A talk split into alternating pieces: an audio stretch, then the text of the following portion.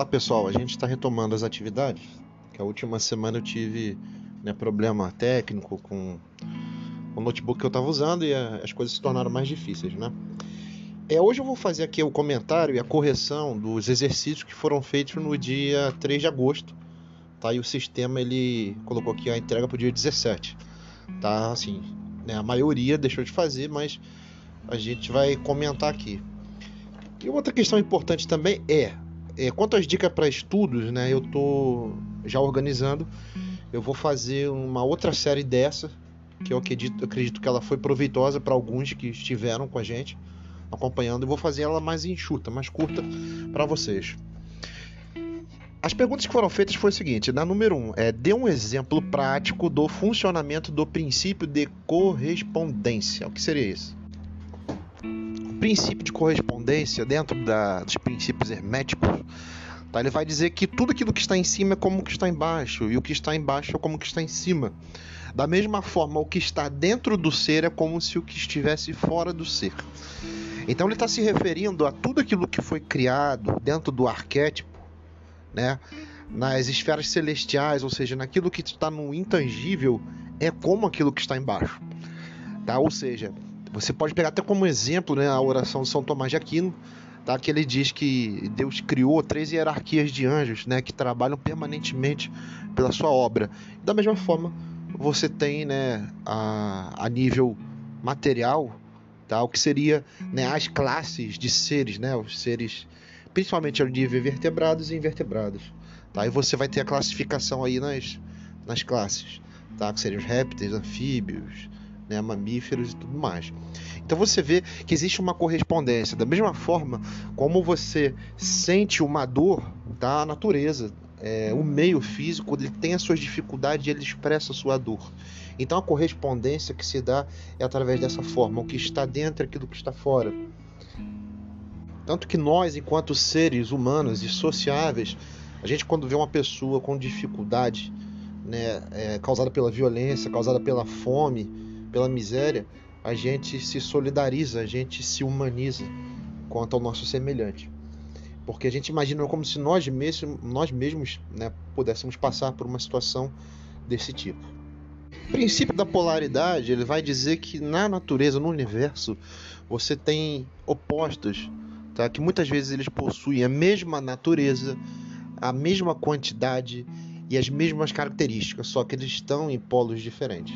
Tá? Você tem aí o que seria o calor diferente do frio, você tem o que seria a escuridão da luz, você tem também o que seria a verdade da mentira, aquilo que a gente pode dizer também como polaridade no ser humano, corpo e alma, tá? A inteligência e a ignorância. Então todas essas coisas, elas são essas polaridades que muitas das vezes estão separadas, mas elas têm configurações comuns. Né? É como se os extremos eles se alcançassem, eles se encontrassem. Se você for pegar uma folha, né, e for uma folha A4, qualquer uma, né, simples, e for desenhar né, ali o globo terrestre nela de dimensões que ela tente englobar os extremos da folha, ou seja, é uma folha A4, é 21 centímetros por 27, né? 21 de largura por 27 de comprimento. Se você tentar desenhar o globo terrestre e depois pegar a folha e virar ela como se fosse um cone, você vai ver que ela vai ficar de forma esférica. E o que, que quer dizer com isso? Que esses extremos se encontram, tá? Se você for pegar também um mapa mundi, você vai ver que se você for passar ele, principalmente a nível virtual, que alguns aplicativos hoje mais modernos têm, né, você vai ver que o Japão está próximo do Alasca. Mesmo eles estando situados em continentes diferentes, em regiões administrativas diferentes, mas eles têm uma proximidade ali, principalmente pelo meio ambiental, da temperatura, o clima, o clima, fauna e flora. E por último, presta atenção. O fundamental aqui, que seria para a gente entender como é que está né, definida a nossa sociedade, seria o princípio de gênero. O gênero está em tudo, né? Seria o princípio masculino e feminino. Tá? Ele se, manifesta, se manifesta perdão, em vários planos e situações diferentes. Tá? Se você for pegar a análise hermética, né, a gnóstica, você vai dizer que no início você tem é, o demiurgo como ente criador, e você vai ter a figura do Pistis Sophia, que seria a sabedoria encarnada, tá? Ambos eles comungam, tá? Algo que seria o que? O conhecimento.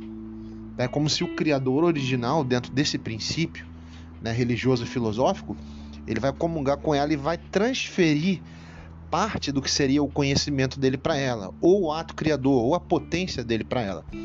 Isso vai dizer o quê? Que existe uma relação entre ambos. Existe uma relação de quê? De doar. Uma relação de dar, de recolocar no outro ente aquilo que está nele.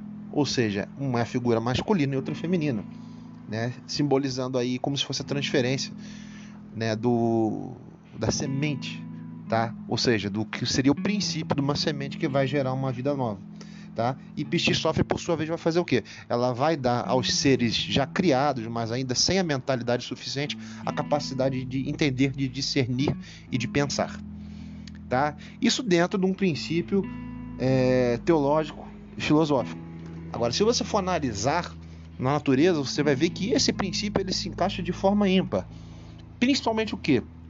Você vai ter a ideia de que o Sol ele dá a iluminação e o calor a todos os astros e por sua vez a Lua ela tem o que? Ela tem um espaço de tempo para se apresentar para a gente na Terra, que são as suas quatro fases. Essas quatro fases elas acontecem de que forma? Sucedendo umas às outras, de forma que o seu volume, a sua feição, ela muda pelo menos num período a cada sete dias, tá? Totalizando o que seriam os 28 dias. E por que ela tem esse princípio feminino? Primeiro, porque ela recebe do sol a energia que ela precisa para iluminar durante a noite. Consegue entender? E isso mostra o que pra gente? Que ela é um astro que ela não produz luz própria, ela depende de outro. E por sua vez é a Lua que ela vai gerar todas as nuances que o nosso planeta tem. Por exemplo, as marés, os efeitos sobre a agricultura, tá? o crescimento das plantas. Geralmente depois da, da lua cheia, você tem ali a, né, as plantações, tá? principalmente os cereais, eles crescendo de forma maior. Por quê? Porque ela recebe a iluminação da lua, tá? o solo recebe o poder da gravidade, e por sua vez, depois disso, ele vai crescendo. Tá? Da mesma forma como a Terra ela é o princípio feminino, que ela está basicamente com seu movimento endógeno, ou seja, movimento dentro de si mesma, e a chuva é um princípio masculino, que ela tem um movimento e ela dá, enquanto a terra recebe. Certo? Então, fica aí o esclarecimento, tá? Lançamos alguns exemplos para que vocês entendam e possam corrigir. Um abraço.